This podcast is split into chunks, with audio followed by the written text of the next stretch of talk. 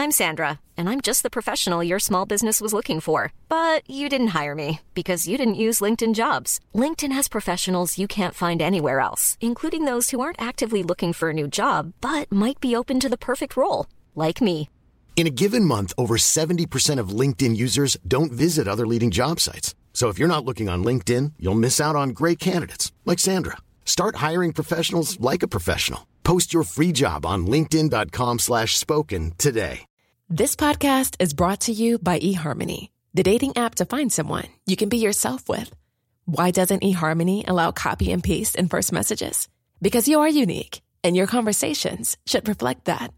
eHarmony wants you to find someone who will get you. How are you going to know who gets you? If people send you the same generic conversation starters, they message everyone else.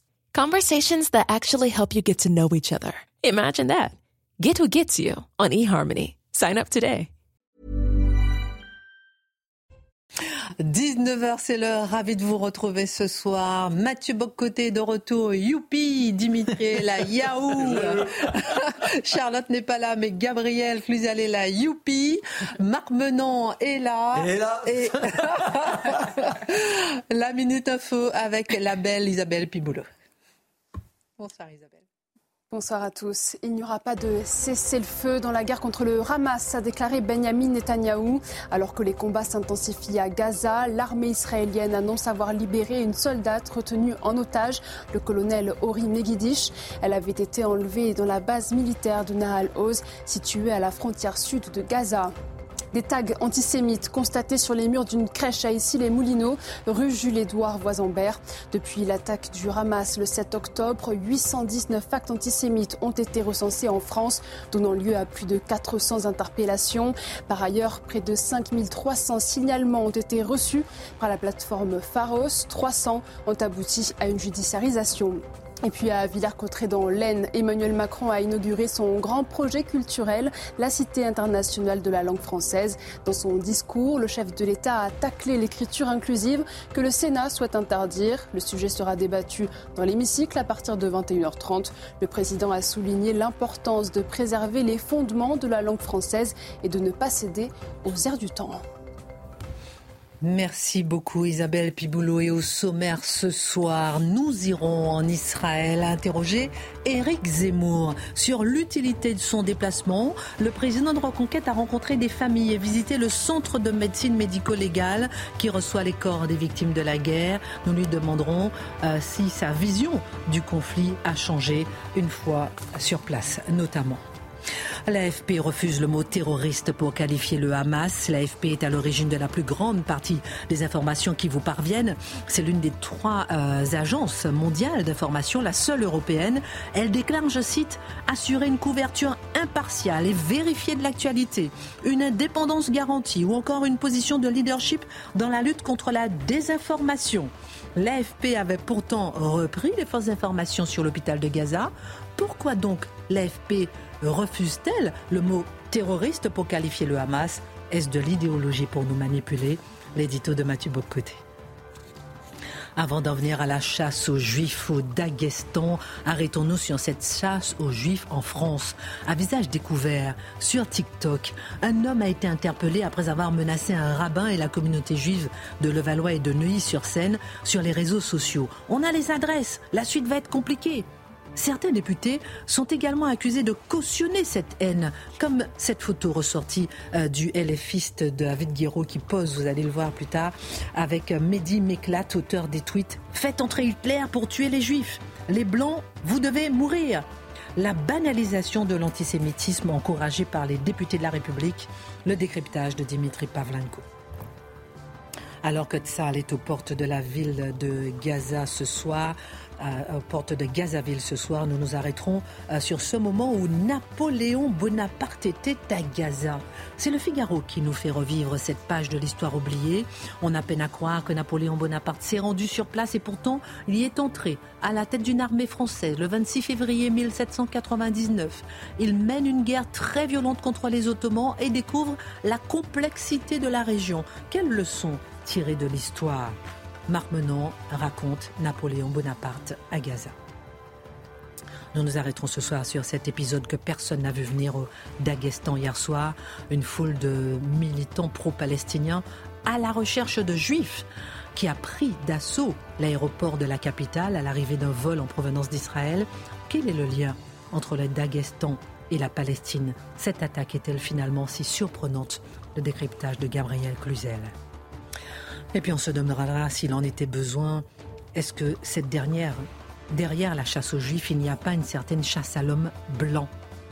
Nous verrons ce qui s'est passé à Londres ce week-end lors des manifestations pro-palestiniennes. Des blancs ont été traités de white trash, c'est-à-dire poubelle, et des policiers ont été attaqués au cri d'Allah Akbar. Derrière le juif attaqué, pourquoi l'homme blanc occidental est-il visé? L'édito de Mathieu Bocoté. Une heure pour prendre un peu de hauteur sur l'actualité avec nos mousquetaires. C'est parti ce soir.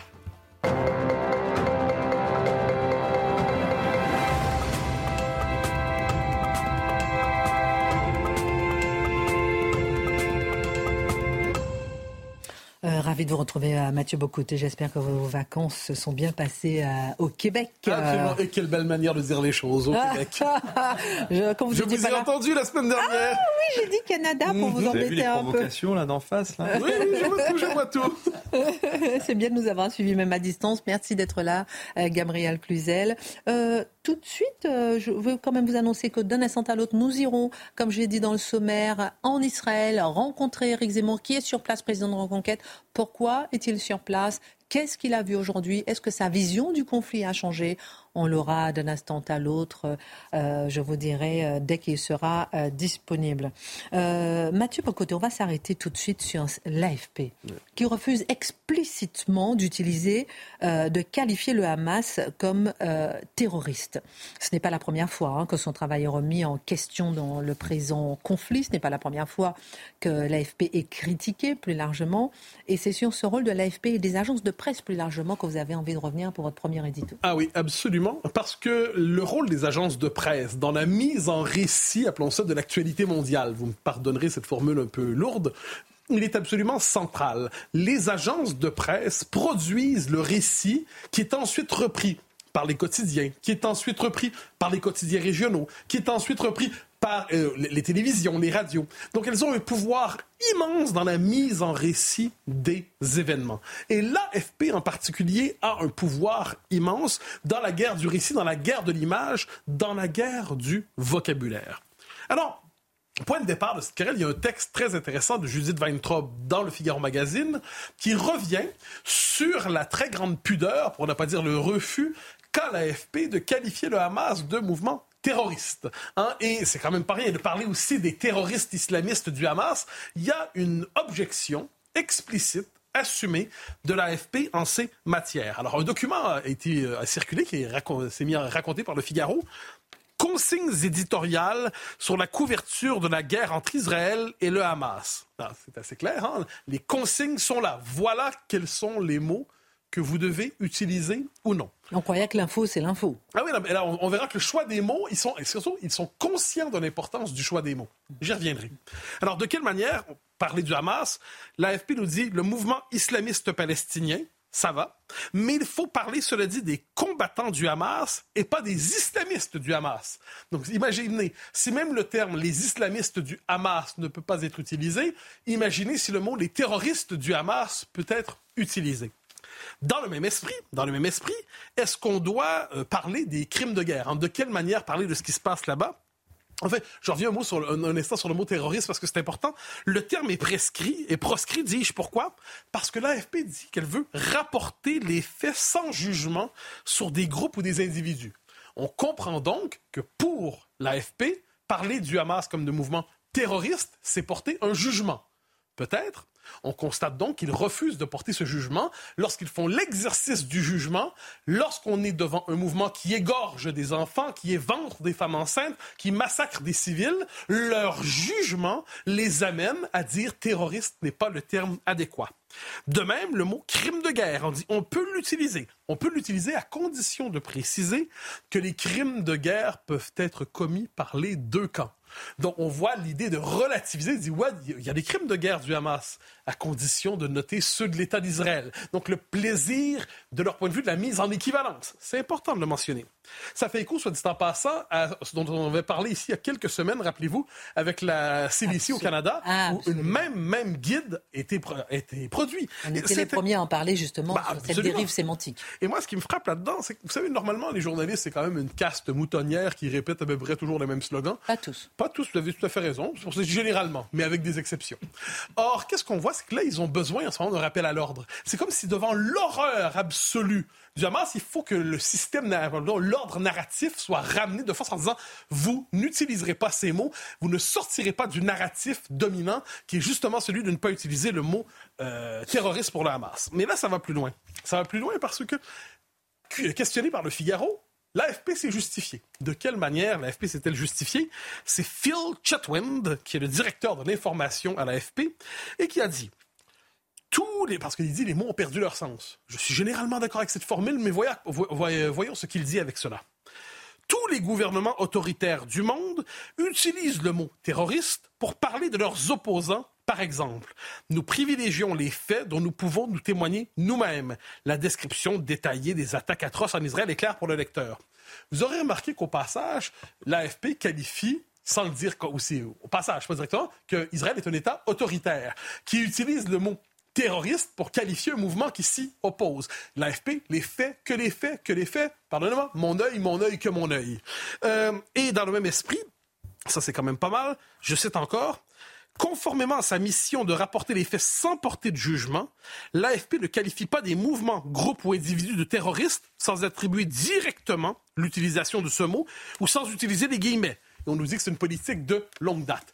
En deux mots, qu'est-ce que ça veut dire? L'AFP, consciemment, fait le choix de ne pas parler de terrorisme parce qu'elle juge que ce n'est pas factuel. Donc vous êtes en train de nous dire que l'AFP prend clairement parti dans le conflit. Ah ben, elle prend non seulement parti, mais plus encore, elle pousse la censure encore plus loin.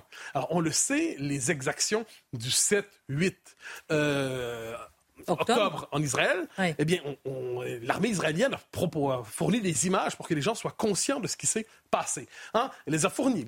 Et là, ils ont été rapportés un peu partout dans le monde quand les journalistes, euh, je veux dire, des différents titres, Le Figaro, imaginez d'autres journaux, y étaient. L'AFP a consciemment décidé de ne pas les rapporter parce qu'apparemment, c'était leur discours, eh bien, ça serait, il n'y avait pas de véritable nouvelles là-dedans. Il n'y avait pas d'informations nouvelles. Donc, pourquoi rapporter ces événements? C'est ce qu'on appelle la censure par omission. C'est on ne va pas rapporter et on invisibilise, on rend invisible certains faits, certaines réalités.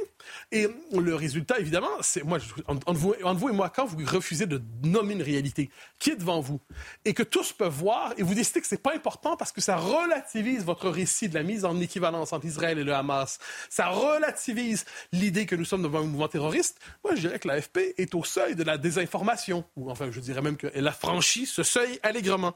Et de ce point de vue, ça permet justement... Ah, un, petit, un petit détail là-dessus, c'est important un peu partout, c'était rapporté, il y a eu de la contestation à l'AFP. À l'intérieur même de l'AFP, ils se sont battus. Certains ont dit on, ne peut quand même pas taire ces événements-là. On ne peut pas simplement les rapporter en deux virgules dans une note de bas de page cachée quelque part. On est obligé d'en parler. Des journalistes de l'AFP ont dit ça n'a aucun sens qu'on n'en parle pas. Donc je constate que dans l'école des faits, des faits, que des faits, eh bien eux-mêmes ne s'entendent pas pour savoir ce que sont les faits en question. De l'extérieur, on dira que l'AFP, je le redis, décide d'invisibiliser une partie importante du conflit. Finalement, c'est le rôle de l'AFP même que vous questionnez, parce qu'on peut se poser la question et se dire qu'avec le recul, euh, est-ce que tout cela n'a pas été fait aussi sur tout type de conflit, sur tout type d'actualité? Ah, mais juste, vous avez la très très bonne question. Que faire? L'AFP se raconte la politique française. L'AFP raconte la, la vie française plus largement. Donc, quels sont les termes utilisés par l'AFP ils, ils nous l'ont dit, ils sont conscients de l'importance des mots pour qualifier. Ils nous l'ont dit, ils ne veulent pas militer dans leurs termes. Leurs termes sont strictement factuels, ne disent-ils.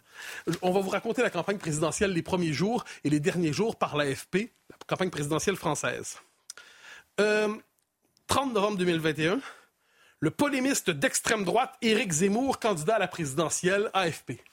Donc ça, c'est les faits, que les faits, que les faits AFP, ou c'est pas finalement une... Donc vous hésitez, vous en fait, vous hésitez à qualifier le Hamas de mouvement terroriste et islamiste, mais vous n'hésitez pas à présenter un candidat, avant même qu'il ne se présente, de polémiste d'extrême droite. Quelques mois plus tard, Marine Le Pen, candidate, elle est vaincue, on le sait. L'échec de l'extrême droite aux portes du pouvoir, AFP Paris, et là je cite, Marine Le Pen a échoué aux portes du pouvoir, se heurtant de nouveau au plafond de verre de l'extrême droite en France, mais avec 42 de voix. Ah, ah, et en plus, elle a porté sa famille politique au plus haut d'une élection présidentielle depuis la Seconde Guerre mondiale. Donc elle trouve le moyen de rabattre le RN sur la Deuxième Guerre mondiale, donc les nazis, les fascistes et le pétainisme. C'est pas, de, du, ça, c'est pas de la, du traitement orienté de l'information? À mon avis, c'est de la désinformation pure et simple. Dernier petit point amusant celui-là sur l'Italie. Rappelez-vous, quand Giorgia Meloni était élue, les Italiens ne parlent pas pour Meloni de l'extrême droite ou du post-fascisme. Il n'y a qu'en France où on utilisait cette formule sans cesse. Et c'est l'AFP qui martelait, martelait et martelait encore le terme post-fasciste. Donc, on était dans ce scénario très étrange où la France commentait la vie politique italienne avec un vocabulaire que les Italiens n'utilisaient pas eux-mêmes. D'où nous venait ce petit cadeau de nos amis de l'AFP. Alors, moi, ce que je comprends, c'est que l'AFP a un positionnement militant lorsqu'elle parle de la politique française. Elle a un positionnement militant lorsqu'on parle du conflit en Israël. Voilà pourquoi, avec d'autres, j'aime la surnommer l'Agence française de propagande. Merci euh, pour votre regard. C'est intéressant parce que euh, euh, qui finance l'AFP Un tiers, c'est l'État. Deux tiers, ce sont les clients. Et c'est intéressant de voir que les clients continuent à, financer, parfois même pour se faire maltraiter. Ah oui, vous avez tout à fait raison. Le tiers, c'est l'argent public, donc votre argent, mon argent, l'argent de marque, l'argent de tout le monde. Et ensuite, le deux tiers, vous avez c'est des abonnements, donc des gens qui sont otages d'une machine à mise en récit qui finalement sert à faire leur procès. Ça, c'est le génie. Il y a aussi, un enjeu interne à l'AFP parce que ça, il l'explique moins. Mais euh, qui rédige les dépêches AFP mhm. euh, concernant le conflit israélo-palestinien? C'est le bureau, euh, c'est le bureau qui est basé à Chypre, je crois, et en fait qui sert, en fait, qui écrit en rédige en plusieurs langues. Et vous avez des clients en langue arabe qui achètent des dépêches produites par une agence française, mais en langue arabe. Et il faut il faut tenir compte de ces clients. Il ne faut pas froisser. Hmm. Vous voyez, il y a aussi euh, une prudence politique de la part de l'AFP à l'égard de certains de ses clients qu'elle cherche à ménager. Et ça déteint et ça devient une espèce de politique officielle, en fait. C'est ça qui est, assez frappant. Mais le grand drame, c'est que quand on devient journaliste, on a un idéal, c'est soi-disant d'être objectif, d'essayer de regarder les événements, quels qu'ils soient, et avec son libre arbitre, tel le mathématicien, prendre les différents points et de décrypter pour rapporter et décrypter pour le public? Et on s'aperçoit aujourd'hui que dans les écoles, il y a une sorte de formatage, un formatage qui est celui d'une sorte de bien-pensance dont il ne faut jamais sortir. Et c'est ce qui permet d'avoir cette gangrène un peu partout et cet effet de perroquet si bien rapporté par Mathieu. Et Gabriel Cluzel, vous qui êtes aussi euh, dans l'info.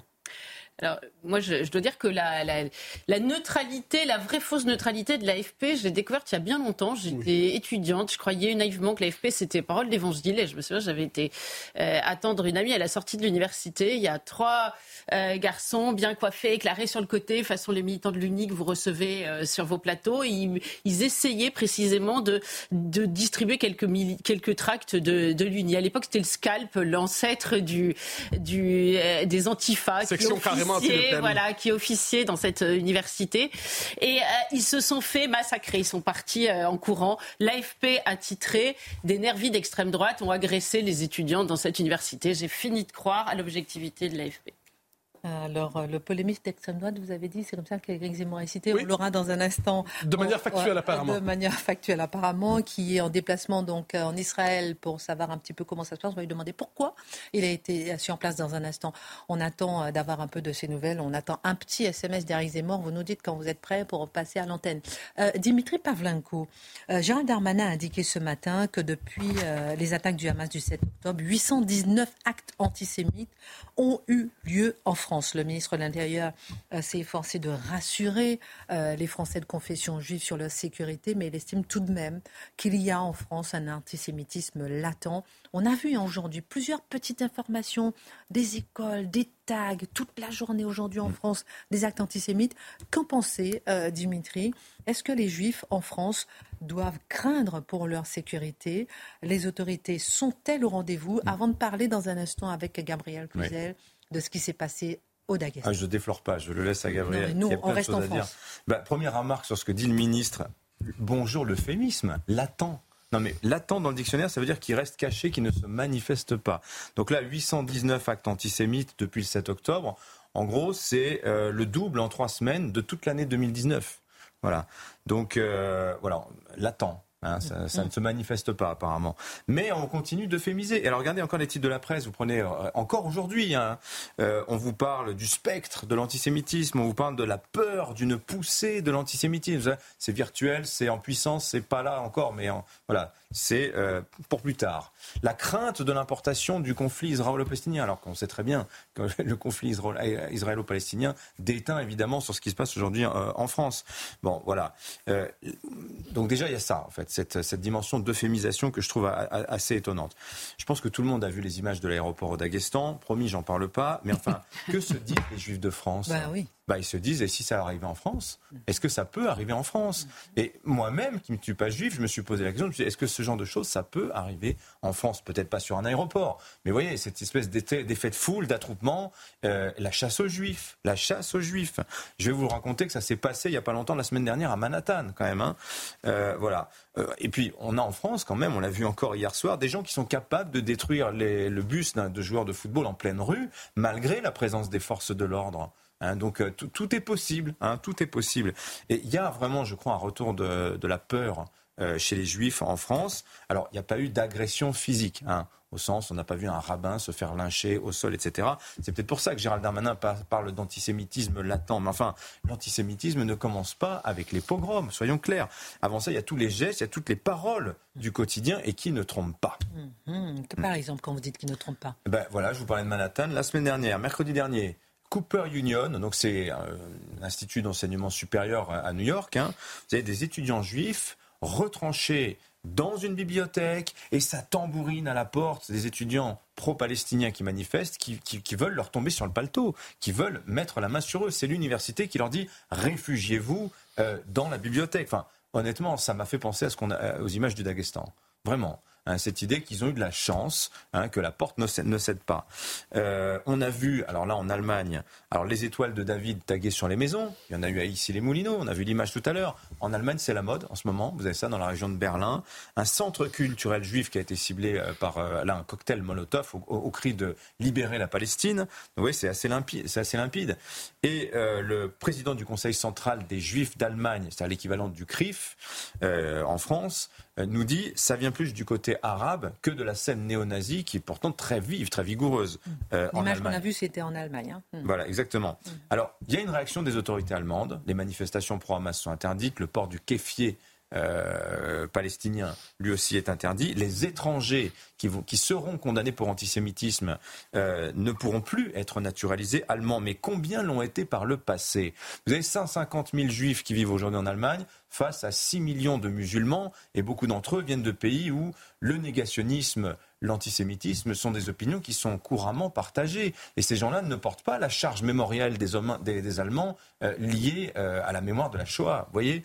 Donc, euh, depuis des années, en Allemagne aussi, vous avez dans certaines villes où il y a beaucoup de migrants, où on déconseille aux juifs de porter la kippa. Et alors ça, c'est génial, ça veut dire cachez-vous. Cachez-vous. Autrement dit, on sait que le problème, c'est l'antisémite. Mmh. Mais bon, on n'a pas trouvé mieux que de demander aux Juifs de ne pas l'énerver. voyez, mmh. c'est ça aujourd'hui la, politique euh, de protection des Juifs. Alors revenons en France, justement, Dimitri. Bah, en France, c'est pareil. Euh, Gérald Darmanin, ce matin, nous dit il y a 11 000 policiers et gendarmes euh, qui sont mobilisés pour protéger les Français de confession juive. enfin, combien d'étudiants juifs vont moins en cours, voire plus du tout? Parce qu'ils ont peur. combien vous avez de parents qui font des rondes de surveillance autour de l'école des enfants parce que les forces de l'ordre, oui, elles sont là, mais à l'arrivée en classe et à la sortie des cours, mais entre les deux, bah, il n'y a personne. Il y a des hein. parents qui se mobilisent pour embaucher des agents de sécurité, qui cotisent pour surveiller leurs enfants. Il y a des parents qui n'envoient pas leurs enfants à l'école. Il y a des parents qui font les cours à distance parce qu'ils ont peur en plein Paris. Exactement. Vous avez des familles qui ont retiré la mezouza, le petit parchemin qu'on met sur la porte euh, parce qu'ils ne veulent pas être identifiés comme, identifiés comme euh, juifs. Ils voient bien que les autorités ne peuvent pas être partout. Hein. Et alors, regardez aussi la manifestation de samedi au Châtelet, à Paris. Donc, ils étaient plusieurs milliers les autorités disent Oh, ça va, on pensait qu'il serait 10-15 000, ils étaient moins que ça, ouf Manifestation qui était interdite, je le rappelle quand même. Hein. Et c'est un coup de griffe à l'autorité publique, très clairement. Et qui laisse faire finalement les pouvoirs publics laissent faire. Alors peut-être pour pas provoquer, pour éviter les dérapages. Mais enfin, c'est le monde à l'envers. C'est quand même étonnant. Le message, c'est que la désobéissance en France, elle est permise dès lors que vous êtes suffisamment nombreux pour imposer ça. Ça m'a rappelé ce que disait Henry Kissinger. Vous savez, les, groupes de pression qu'on tolère dans son pays. Voilà, bah, ça c'était un groupe de pression clairement. Et dans le cortège, encore plus étonnant, mais on l'a déjà vu.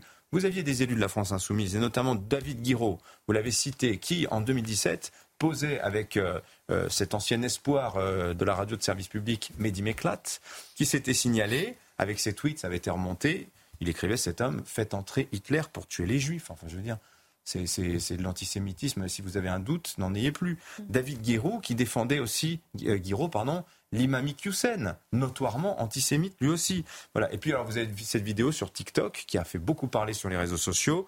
Je vous la décris sommairement, vous la retrouverez très vite. C'est un homme d'origine algérienne. Il habite à Neuilly-sur-Seine.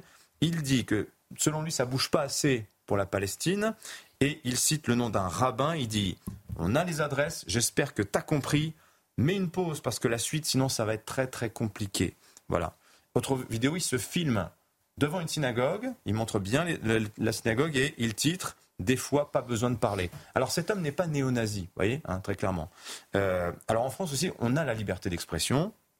On a le droit de critiquer Israël, on a le droit de s'indigner, de s'indigner face au malheur des civils à Gaza, très clairement. Ça, c'est important de le dire.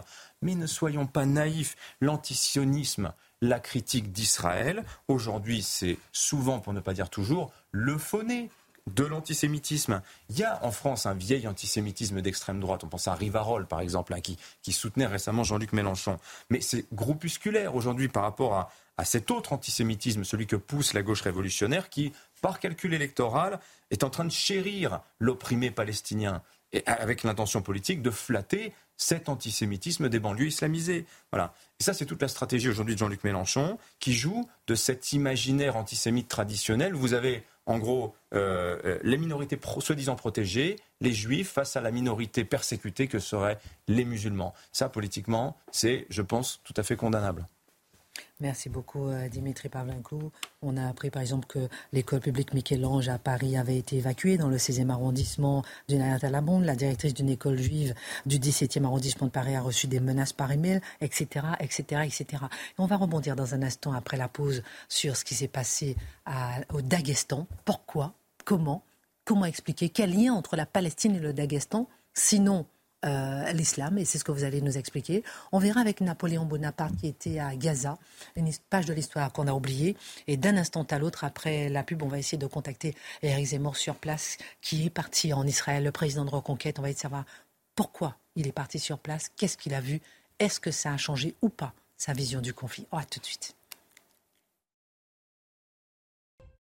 Retour sur le plateau de Face à l'info. D'un instant à l'autre, nous aurons Eric Zemmour en direct d'Israël, où le président de Reconquête s'est euh, déplacé à rencontrer euh, des familles. Nous, on dira justement qui l'a rencontré et est-ce que sa vision du conflit a changé. Pourquoi s'est-il rendu sur place? On sait qu'il y a, par exemple, le président de LR, Eric Ciotti, qui s'est rendu en Israël. Mais bon, tous les chefs de parti ne l'ont pas fait. Pourquoi a-t-il été sur place? On va essayer d'en discuter avec lui dans un instant. Euh, avec vous, on parlera de ce qui s'est passé à Londres. Parce ah que derrière l'attaque du juif et la haine du juif, on a entendu des slogans euh, de la, sur la haine du blanc. Alors, euh, c'est quoi Quel est le lien On en parlera dans un instant.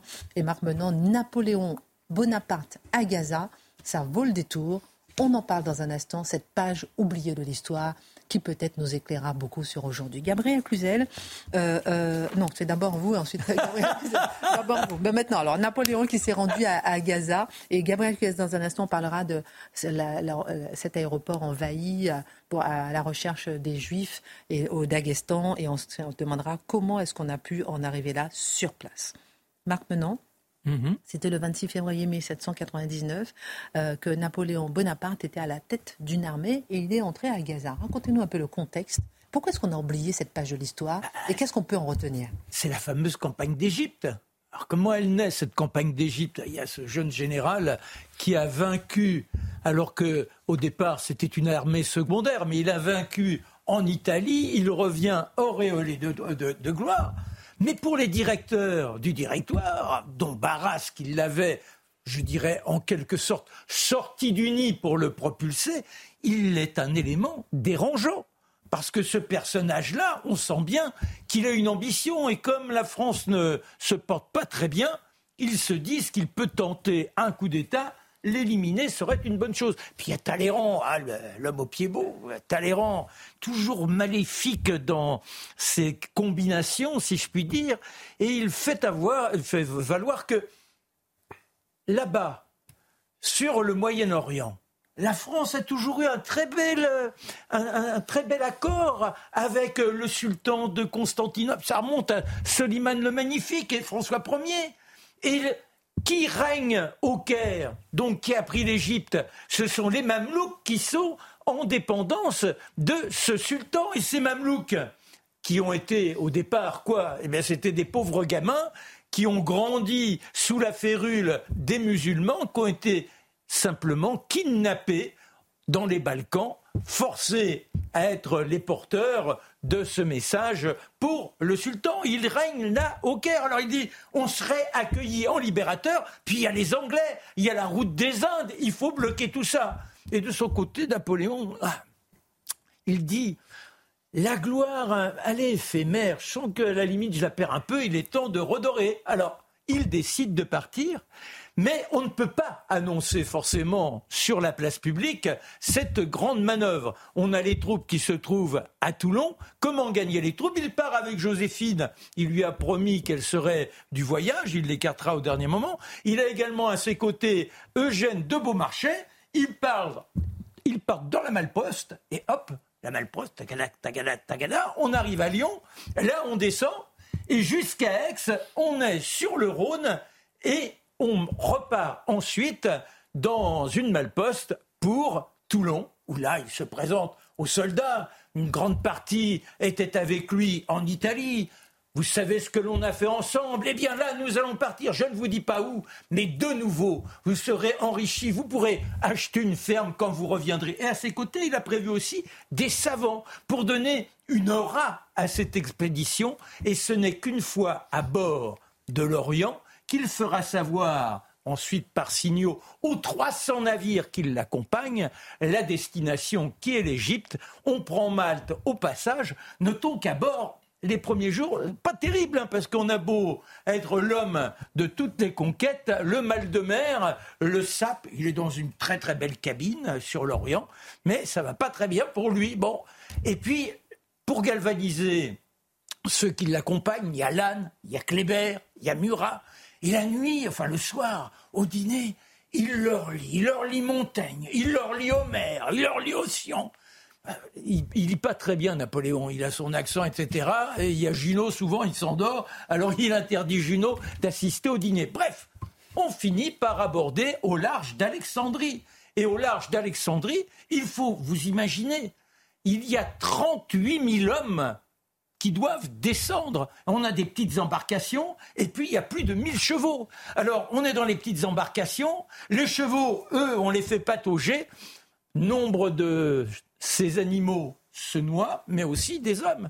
Mais ce qui est encore plus fou, c'est que l'équipement c'est un équipement pour l'Europe, c'est pas un équipement pour ces températures phénoménales. Et très rapidement, dans ces habits de laine, le soleil, l'armée est meurtrie, elle va souffrir comme il n'est pas permis, bien qu'ayant pris Alexandrie sur, je dirais, presque une simple présence. Ils se rendent au Caire, même chose, il s'impose, mais la situation est dramatique.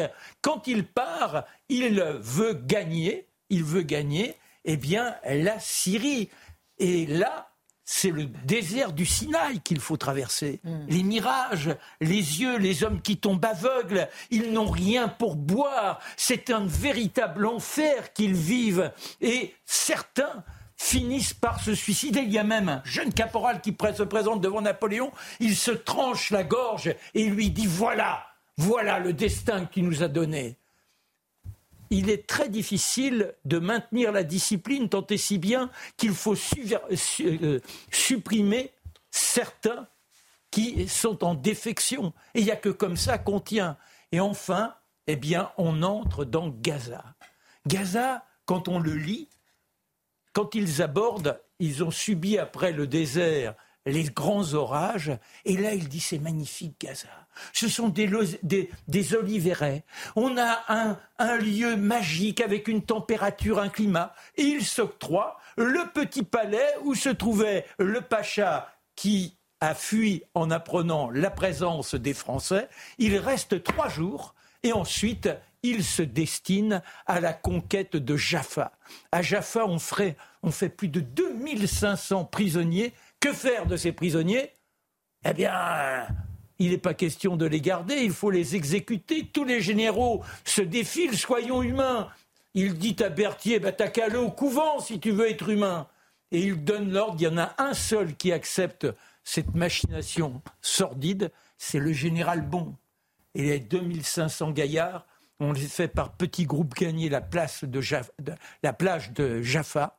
Et là, eh bien, les uns derrière les autres, on leur tranche leur tête, la tête au sabre, car on ne peut rien faire de ces 2500 prisonniers. Comment les nourrir quand on est soi-même dans la famine? Euh, Marc Menon, moralité, qu'est-ce que vous retenez, vous, de cette page de, de l'histoire où Napoléon Bonaparte était à Gaza, au regard de l'actualité aujourd'hui? Eh bien, au regard de l'actualité, on s'aperçoit que déjà, il y a une sauvagerie des deux côtés. Et puis, pour Napoléon, ça a été l'opportunité de se découvrir, je dirais, une capacité de gestionnaire, en particulier au Caire. Il a appris la Bible, enfin, il avait lu la Bible, il a lu la Torah, il a lu le Coran et partout il dit je suis là pour euh, être le représentant de Dieu, je respecte l'islam. Voilà comment il essaie de s'imposer auprès de ceux qu'il est en train de conquérir. Mais il part en péteux, si je puis dire, pour mener son coup d'État du 18 brumaire. J'ai reçu euh, le message, merci beaucoup, hein, d'Éric qu'on aura donc dans à peu près 5 euh, minutes, 5-8 minutes après, après vous. Je veux quand même, avant de parler euh, de ce qui s'est passé au, Daghestan, j'aimerais juste qu'on voit la photo de Shani Louk. Juste penser à, à, cette jeune femme qui a été kidnappée à la rêve partie violée, euh, traînée sur un pick-up, démembrée, inconsciente, euh, devant une foule galvanisée par la haine, pour reprendre les mots de Maya Habib euh, dans son tweet. Cette sublime femme de 22 ans, les images avaient fait le tour du monde. On a appris aujourd'hui qu'un os de son crâne avait été retrouvé, identifié par sa mère. Donc une pensée pour cette jeune fille que l'on croyait encore vivante. Gabriel Cluzel, à l'annonce de l'arrivée d'un avion en provenance d'Israël, l'aéroport de Makhatchalkala, euh, capitale du Daghestan, République russe à majorité musulmane, a été envahi par une foule vindicative hier soir. Il s'agissait d'un vol de transit en provenance de Tel Aviv. Il devait atterrir à 19h locales et redécoller vers Moscou à 21h euh, locales. Que s'est-il passé concrètement? Quelles leçons peut-on tirer? Et pourquoi ces, ces images nous choquent-elles tant? En effet, la nouvelle de l'arrivée de cet avion s'est répandue comme une traînée de poudre. Alors des hommes ont commencé à se rassembler euh, devant l'aéroport, puis ils ont euh, euh, forcé les portes du, terminal, ils ont enfoncé des barrières, ils se sont postés à l'entrée pour vérifier les passeports et voir s'il y avait des citoyens israéliens. Ils vérifiaient aussi les, voitures qui sortaient, puis ils ont envahi le tarmac et puis le toit. Ils brandissaient des vidéos le des, drapeaux palestiniens. Il y avait des, pancartes avec marqué les tueurs d'enfants n'ont pas leur place au Daghestan et d'autres criaient ce fameux Allah Akbar. Alors les, forces de l'ordre sont intervenues, euh, et tout est rentré dans l'ordre heureusement. Euh, les autorités du Daghestan ont appelé les émeutiers à cesser leurs actes illégaux sur Telegram, tout en assurant, c'est là l'ambiguïté, leur soutien euh, au peuple palestinien. Alors on imagine l'état d'angoisse hein, des passagers à l'intérieur de l'avion. Cette attaque au Daghestan, la question qu'on se posait dans les titres, est-ce qu'elle est surprenante? Oui, cette attaque est angoissante pour nous tous parce que, euh, évidemment, nous ne l'avons pas vécu dans l'avion, ça devait être bien pire, mais nous, nous, avons le sentiment que quel que soit l'endroit vers lequel nous regardons sur la planète, il y a euh, euh, l'hydre islamiste. Alors, pourquoi ce n'est pas vraiment surprenant? Parce que quand on s'intéresse à, cette petite république du, du, Daghestan, on se rend compte que c'est trois, parmi ces 3 millions d'habitants, c'est là qu'on a trouvé le plus gros bataillon de djihadistes russophones en Syrie. Sochi. et puis, dans, au milieu des années 2000, le Daghestan avec la Tchétchénie ou encore l'Ingouchi, vous savez, on fait le tour de la géographie, hélas, avec le terrorisme, dont on a l'Ingouchi, dont on a longuement parlé à l'occasion de l'assassinat du professeur Dominique Bernard, eh bien, le Daghestan est très fortement travaillé par l'islamisme, et donc au milieu des années 2000, vous savez, il avait menacé les Jeux olympiques de Sochi. donc, l'Union soviétique, en fait, dans ces régions, avait congelé Il n'avait pas disparu, il n'avait pas éteint, mais on ne le voyait plus. Et puis, quand l'Union soviétique est tombée, il est devenu très visible, avec une forme de, reconnaissance euh, publique. Par ailleurs, il y avait un, fort exode rural qui a déstabilisé profondément les populations qui vivaient jusque-là dans leur village, dans un univers ethnique très homogène. Il n'y a pas moins de 32 ethnies au Daghestan. Et de ce fait, ben, l'islam a fait office de, ciment et de refuge. Et puis jusqu'aux années 80, l'islam au Daghestan était très populaire. C'est un islam populaire, alors d'obédience chaféiste. C'est des, écoles sunnites, donc opposées au, wahhabisme, euh, avec quelques chiites, quelques azéris. Mais à partir de la perestroïka, le pays s'est ouvert. Les jeunes peuvent partir. Euh, il y a des bourses juteuses qui sont proposées à l'étranger par la Tunisie, l'Arabie saoudite, le Yémen, la Turquie, le Koweït. Et ça, ça offre une vie facile. C'est ce qu'on appelle l'islam dollar. Et les étudiants euh, reviennent endoctrinés. Alors l'islam traditionnel tente de lutter, mais il, perd la guerre. Il gagne quelques batailles, mais il perd la guerre. Puis c'est une forme d'affrontement intergénérationnel. Cet islam pur et radical permet à la jeunesse de, prendre sa distance avec euh, la religion des anciens. Alors pourquoi c'est important de, tous ces points, au-delà de la culture générale? Euh, Parce que les mêmes causes produisent les mêmes effets et convenons que dans nos banlieues françaises, euh, il y a peu ou prou les mêmes phénomènes des populations ayant grandi chez eux dans des villages homogènes sur tous les plans. Ça me commode mal d'une vie pluriethnique dans une banlieue ressemblant à une tour de Babel. Et le refuge, c'est aussi l'islam en même temps que l'élément de cohésion.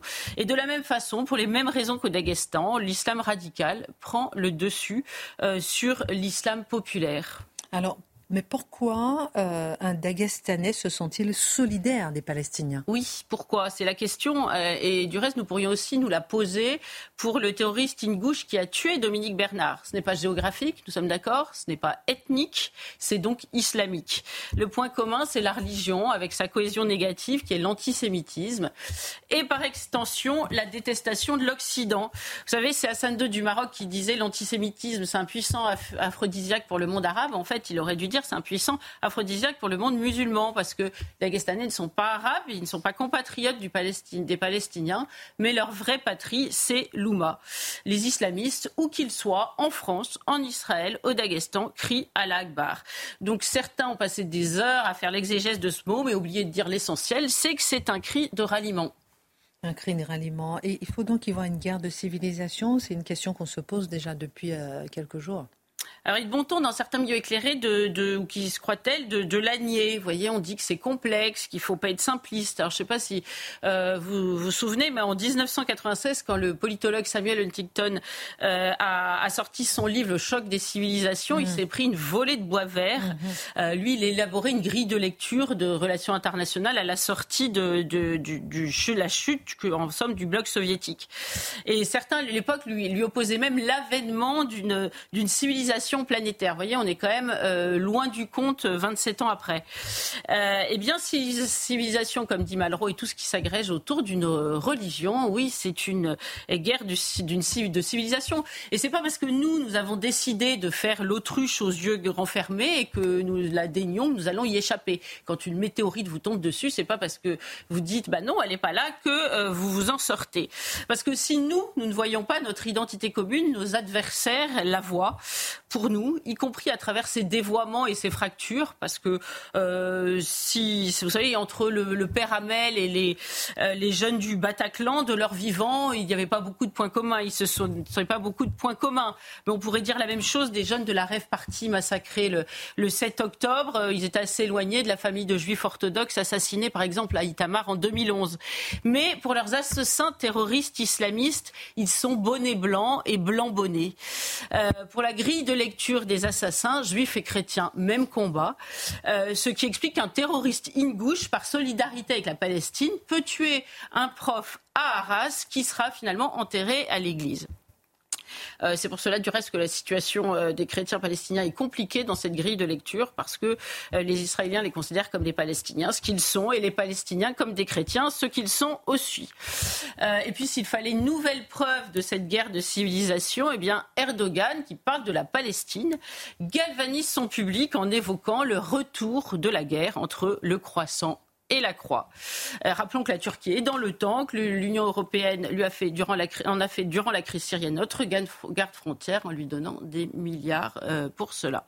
Donc importé par le cheval de Troie d'une immigration massive, eh bien le choc des civilisations euh, se déploie désormais sur notre sol.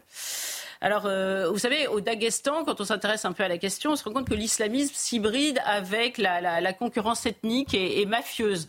Eh bien, au France, il y, a un autre carburant, mais à peine différent, la, drogue, et c'est l'islamo-gauchisme, l'islamo-gauchisme qui nourrit euh, l'argumentaire et la rancœur. Vous savez, les Français, pour l'extrême gauche, c'est les colons d'hier, les Israéliens aujourd'hui, c'est les colons d'aujourd'hui.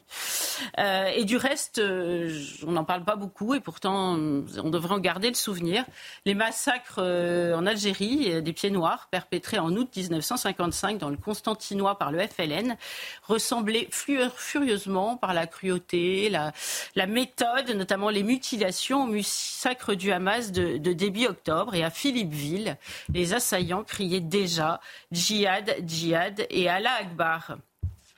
Merci euh, beaucoup pour votre regard, Gabriel Cluzel. J'aurais envie de vous demander peut-être tout à l'heure, si on a le temps, euh, Marc Menon, au regard de l'histoire, comment est-ce qu'on peut voir cette histoire se répéter en permanence?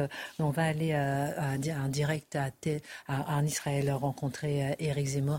Éric Zemmour, président de Reconquête, vous êtes sur place, vous êtes arrivé aujourd'hui, enfin hier soir, si mes informations sont bonnes. Pourquoi Première question, vous êtes déplacé sur place en tant que président de Reconquête. Euh, bonsoir Christine. Euh, effectivement, je suis arrivé euh, hier soir et j'ai voulu d'abord manifester ma solidarité et la solidarité de, tous les Français avec ce peuple israélien éploré martyrisé. Puis aussi, je voulais voir de près ce qui s'est passé ici euh, de, 7 octobre. Et je suis allé euh, ce matin euh, à Tel Aviv, au centre médico-légal, où il y a des gens qui essayent de reconstituer les corps. je dis ça simplement, eux le font pour donner une sépulture digne à ces gens, mais pardonnez-moi d'être cruel, mais je, ne me suis pas encore remis de ce que j'ai vu. vous savez, Christine, c'est horrible. J'ai vu des corps brûlés, des corps euh, coupé en morceaux. Euh, j'ai vu euh, un matelas d'enfants ensanglantés. j'ai vu une mère et un fils collés ensemble, attachés ensemble et brûlés. Et, et, voilà ce qu'on qu'on voit. Et, et, je vous assure qu'on ne s'en remet pas et on voit à quel point la, la, la barbarie djihadiste peut aller loin. Et j'entendais euh, Madame Cluzel parler de l'Algérie, d'où mes, mes parents étaient. Et effectivement, elle a raison.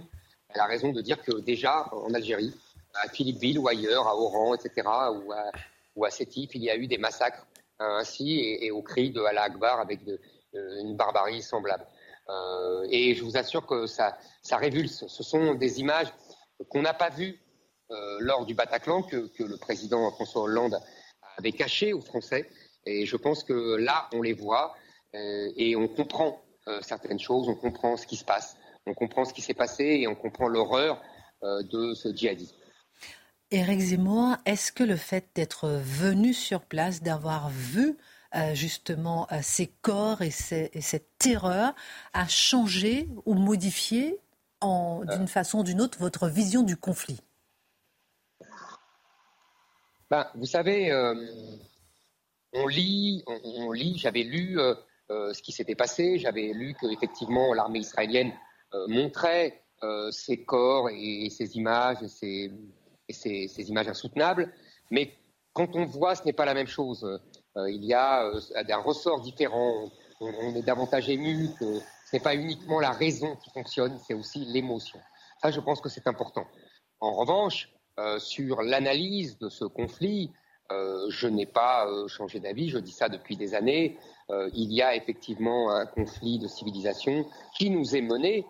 vous savez, Julien Freund disait ce n'est pas vous qui décidez qui est votre adversaire, c'est l'ennemi qui vous désigne. Ben là, on voit, on voit avec l'intervention d'Erdogan, on voit même quand les Israéliens ont cru avoir des alliés avec l'Azerbaïdjan que ces alliés se retournent contre eux, euh, alors qu'ils ont euh, du coup abandonné ce pauvre euh, peuple éploré d'Arménie, où, Marion Maréchal est pendant la, même période que moi en Israël. Et, vous voyez, ce, conflit de civilisation s'impose partout. vous avez raconté, évidemment, sur votre antenne, cette agression du Daghestan sur le territoire russe. tout, tout ça prend des proportions inouïes. Euh, et on voit exactement ce conflit de civilisation se répandre partout comme ça euh, dans le monde. Éric Zemmour, dernière question. Lorsque vous dites que vous êtes sur place, c'est que voir justement ces corps euh, intensifie justement une certaine émotion que l'on peut avoir. Est-ce que vous comprenez que cette guerre des images, elle est un peu, elle fausse la vision qu'on peut avoir d'ici, peut-être en France, de ce conflit, pour certains? Vous avez raison, Christine. Il faut, il faut se méfier des manipulations d'images. vous avez raison. On l'a vu, on l'a vu avec euh, euh, cette histoire de l'hôpital euh, qui avait été attaqué par des roquettes et, on a cru pendant 24 heures et, des, et des, journalistes se sont précipités sur cette nouvelle qui s'est avérée une fake news, comme on dit. Parce que ce n'était pas l'aviation israélienne qui avait bombardé cet hôpital, mais c'était des roquettes lancées par le Hamas lui-même. On l'a découvert assez vite. Donc vous avez raison, euh, l'expérience du passé aussi, on se souvient de Tim Shohara, on se souvient de toutes ces manipulations d'images, sont dangereuses. Il faut se méfier des manipulations d'images. En revanche, voir, voir les choses de près, voir les choses de près, ça vous permet quand même de, sentir les choses différemment et de comprendre euh, ce qui se passe vraiment. Ça ne veut pas dire que ça modifie le raisonnement, ça ne veut pas dire que ça modifie l'analyse euh, géopolitique et historique que j'en fais, mais en revanche, ça imprègne effectivement euh, de façon indélébile ce, que, ce que vous voyez, ce que vous ressentez. Qu'allez-vous faire maintenant? Vous allez rencontrer des élus? Eh ben, je vais demain, je vais aller voir un, un kibbutz qui a été attaqué. Je vais voir des gens euh, qui ont été pris en otage. J'ai vu d'ailleurs déjà, vous savez, euh, des gens qui ont une, un, un, otage, une fille en otage, ils ne savent pas euh, ce que le Hamas leur a fait. J'ai vu d'autres Français qui ont eu un, un, un jeune homme, un fils mort, et qui me racontaient qu'ils avaient vécu en France, à Vincennes, en face de l'hypercachère, et que c'est pour cela même après l'attentat de l'hypercachère, vous vous souvenez, après Charlie, qu'ils avaient quitté la France, et ils se retrouvent ici euh, pris dans, euh, les mêmes, dans les mêmes horreurs et dans les mêmes massacres. Et cette pauvre mère me racontait qu'elle avait perdu son fils euh, dans une attaque par le Hamas. Donc, vous voyez, je, vois des gens, je vois des témoins, je vois des gens qui ont vécu dans leur chair ces horreurs. Je vais voir aussi des élus à la Knesset. Je vais être reçu à la Knesset par des élus israéliens.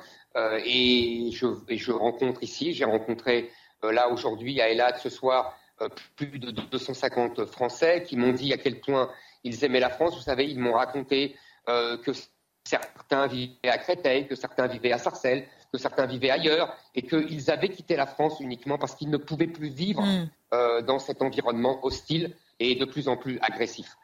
voilà, vous savez, ils m'ont raconté à quel point ils aimaient la France, à quel point ça avait été un crève-cœur de, quitter notre pays. Merci beaucoup, Éric Zemmour, d'avoir été en direct euh, depuis Israël, où, euh, en tant que président de Reconquête, vous faites un, déplacement et vous avez rencontré donc euh, des familles et aussi vu l'horreur sur place. Mathieu Bocoté, est-ce que vous pouvez réagir au propos d'Éric Zemmour? On sait, par exemple, qu'Éric Zemmour n'est pas, n'est pas homme à être dans l'émotion. Ah Et là, il a évoqué justement cette émotion euh, euh, qui ne change pas non plus sa vision géopolitique. je crois qu'il y a une émotion universelle devant euh, l'horreur revendiquée. On l'a dit sur ce plateau il y a quelques semaines. Une chose qui me frappe, moi, c'est, on le sait, l'horreur absolue dans l'histoire du XXe siècle a culminé dans le nazisme. Mais les nazis, paradoxalement, étaient à ce point conscients de faire l'horreur qu'ils voulaient cacher leurs crimes. C'est particulier. Et au point même où leurs descendants sont des négationnistes qui disent non, non, ils n'ont pas fait ça. Là, avec le Hamas, on est dans la fierté revendiquée. Ils veulent afficher l'horreur, ils veulent frapper les consciences. Ce sont les héritiers de l'État islamique qui font une pédagogie, pardonnez la formule, de l'horreur pour être capable de nous sidérer complètement. Et je devine que lorsqu'on voit effectivement un enfant à la tête tranchée, euh, ça marque à jamais la conscience d'un homme. Est-ce que vous pouvez comprendre, je ne sais pas qui peut répondre à cette question, que de l'autre côté aussi, euh, les, bébés euh, palestiniens qui ont été tués par Israël créent aussi une émotion de l'autre côté. Est-ce que ça peut s'entendre bah Oui, je pense que ça ne peut que s'entendre, bien évidemment. C'est-à-dire que les horreurs euh, décrites euh, et malheureusement qui ne peuvent que vous submerger, vous rendre presque hagard, mais ce que subissent ceux qui se trouvent de l'autre côté, malheureusement, c'est aussi horrible c'est une euh, réponse militaire. C'est là où on est, très embarrassé. Parce que comment admettre effectivement que l'on ait cette euh, force de destruction que l'on juge nécessaire parce que l'ennemi est tapis dans certains endroits et on a ces populations qui sont des populations d'innocents. Et là, on a une sorte de surenchère de l'horreur à ces enfants décapités, on vous montre le petit gamin explosé euh, sous, une bombe et en disant regardez ce que nous envoie Israël. Mais c'est, oui, c'est des deux côtés. Terrifiant. Euh, on voit justement, effectivement, et Eric Zemmour en a parlé, ce choc des civilisations, on en a déjà parlé autour de, cette table. Et euh, Mathieu Bocoté, on ira un peu, un peu plus loin euh, ce soir. Parce que derrière le choc des civilisations, derrière justement la chasse aux juifs, il y a aussi la chasse à l'homme blanc, à l'homme blanc occidental. La preuve en est, on va voir les images d'ailleurs, de ce qui s'est passé à Londres. Ils étaient 100 000 à Londres, pardon, c'était samedi, pour marquer leur solidarité avec le Hamas en scandant la Akbar. Ces manifestations ont aussi permis d'exprimer à plusieurs leur haine des policiers, leur haine des blancs, comme je disais tout à l'heure. Est-ce que dans ce conflit, Mathieu Bocoté, l'antisémitisme et le racisme anti-blanc n'en viennent pas à se croiser et pourquoi? Ben, Laissez-moi vous raconter une histoire qui se passe le 20 avril 1968. Enoch Powell, une figure aujourd'hui un peu oubliée, euh, c'est, on pourrait dire, c'est le diabolisé inaugural de la politique occidentale dans la deuxième moitié du XXe siècle. Il s'inquiète dans un discours, par ailleurs, avec des termes qu'on n'utiliserait plus aujourd'hui, il s'inquiète d'une société multiculturelle, on dirait aujourd'hui une société qui pousserait les communautés les unes comme les autres, et il y voyait l'effet inévitable de l'immigration massive. Et c'est le discours sur les rivières de sang Il dit, tôt ou tard, la cohabitation forcée de ces communautés va entraîner des tensions très vives. Mais qu'est-ce qu'on voit, euh, bon, euh, c'est presque 50 ans plus tard, 55 ans plus tard en Grande-Bretagne, c'est 100 000 personnes qui défilent avec des slogans haineux contre les Juifs, il faut le dire quand même comme tel, euh, contre Israël, mais c'est la prophétie d'Enoch Powell qui se réalise. Or, à l'époque, il avait été diabolisé, traité comme un monstre. C'est le diabolisé inaugural. Mais qu'est-ce qui se passe? Le, diabolisé inaugural avait raison. Et là, vous posez une question qui me semble centrale, le rapport entre homme blanc, entre guillemets, et juif, entre guillemets, catégorie qu'on pourrait problématiser dans d'autres circonstances. Longtemps, on disait, qui les, Juifs sont la minorité qui appelle, euh, lorsqu'ils sont ciblés, et bien, ça annonce la persécution de toutes les autres minorités. Hein, c'est le discours qui disait finalement c'est le canari dans la mine. Lorsque les Juifs sont ciblés, toutes les autres minorités le seront. Eh sur le plan symbolique, il y a une forme d'inversion dans le monde occidental aujourd'hui. C'est lorsqu'on s'en prend aux Juifs dans les circonstances, c'est une manière d'envoyer le signal l'homme occidental est désormais ciblé. Donc, les Juifs ont été déplacés d'une catégorie, le groupe des minorités, pour être redéplacés dans une autre catégorie, l'homme blanc occidental. Et, là, c'est ce qui fait qu'on a entendu des fois des, slogans euh, à propos, euh, dans cette manifestation-là, de white trash. White trash. Qu'est-ce que ça veut dire? Ça veut dire déchet blanc. Qu'est-ce que ça veut dire? Ça veut dire les hommes, l'homme blanc, entre guillemets, est destiné à la poubelle de l'histoire. Qu'est-ce que ça veut dire? C'est que l'homme blanc est un détritus, c'est un résidu. C'est un résidu d'une ancienne histoire qui est appelé à s'effacer, à être piétiné. Alors, et là, on comprend la scène. Dans l'esprit des islamistes, Pourquoi ils s'en prennent à Israël? Pour un vieux conflit national, on l'a dit, on l'a redit, mais aussi parce que dans leur esprit, Israël est la pointe avancée de l'Occident. Alors, on reporte ça ici. Lorsqu'on s'en prend aux Juifs, la prochaine étape, et on peut le même voir dans certains quartiers en Europe, hein, ce sont d'abord les Juifs qui ne sont plus les bienvenus, et ensuite les, euh, je ne sais, pas comment appeler ça, les blancs de souche non juifs, je ne sais pas si vous comprenez le terme en tant que tel. Et lorsqu'un quartier s'islamise, eh bien, en dernière instance, ce sont ceux qui ne, sont pas, ne veulent pas se soumettre à la loi islamique qui sont appelés à le quitter. Et de ce point de vue, les islamistes nous disent la même chose que les diversitaires les plus radicaux. L'homme blanc doit disparaître pour que le monde idéal advienne. Et de ce point de vue, ces manifestations, je le dirais, sont pour moi non seulement des démonstrations de force, mais une prise de pouvoir. Pourquoi vous dites prise de pouvoir? C'est-à-dire? Parce que les démocrates que nous sommes sommes habitués à croire que le débat se fait au Parlement, à la rue, sur les plateaux télé. On va discuter entre nous avec des arguments civilisés. On va se donner, vous avez un peu raison, vous avez un peu tort. Ça, c'est la discussion civilisée. Là, c'est pas de ça dont on parle ici. On est devant une prise de la rue, c'est une démonstration de force comme on en a rarement vu ces dernières années. Et c'est ce qui explique, soit dit en passant, on l'a peut-être vu en France ou ailleurs, la tiédeur d'une partie des élites occidentales qui se disent bientôt la démographie changeante de nos pays va nous obliger à changer de politique étrangère, à tout le moins dans ce qui touche le conflit israélo-palestinien. C'est une prise de pouvoir. Pourquoi? Parce qu'on se retrouve devant des gens qui sont résolus et décidés à frapper. La prochaine étape, qu'est-ce que c'est? C'est quoi la prochaine étape? Il peut y en avoir une. Et ça nous ramène donc à Enoch Powell, dont je parlais au tout début. Euh, il disait il y aura des violences. Il disait il y aura du sang peut-être même. C'était une image à l'époque évidemment. Eh bien, il se pourrait que si on faisait l'inventaire aujourd'hui de l'insécurité, de tous les faits d'insécurité qui sont rapportés, mais toujours rapportés comme des faits divers, et si on les pensait comme des faits politiques et des faits de civilisation, on pourrait dire que cette violence, elle est déjà là. Mais nous le savons, nos amis de l'AFP sont là justement pour l'invisibiliser. Et pas que. pas que. Ils sont nombreux. Mais nous sommes là, nous. Excellent suite de programme sur CNews. Tout de suite, l'heure des produits avec Pascal Prend. À demain.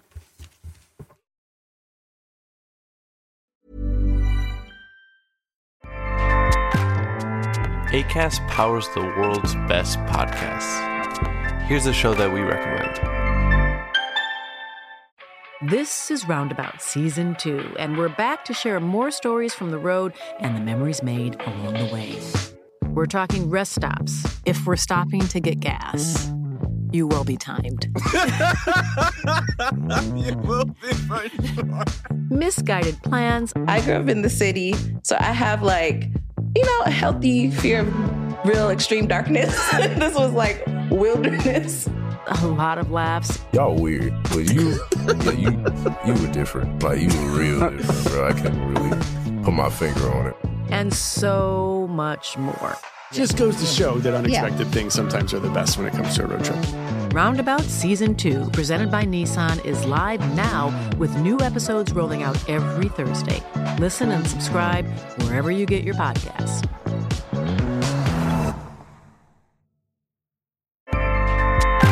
ACAST helps creators launch, grow, and monetize their podcasts everywhere. ACAST.com.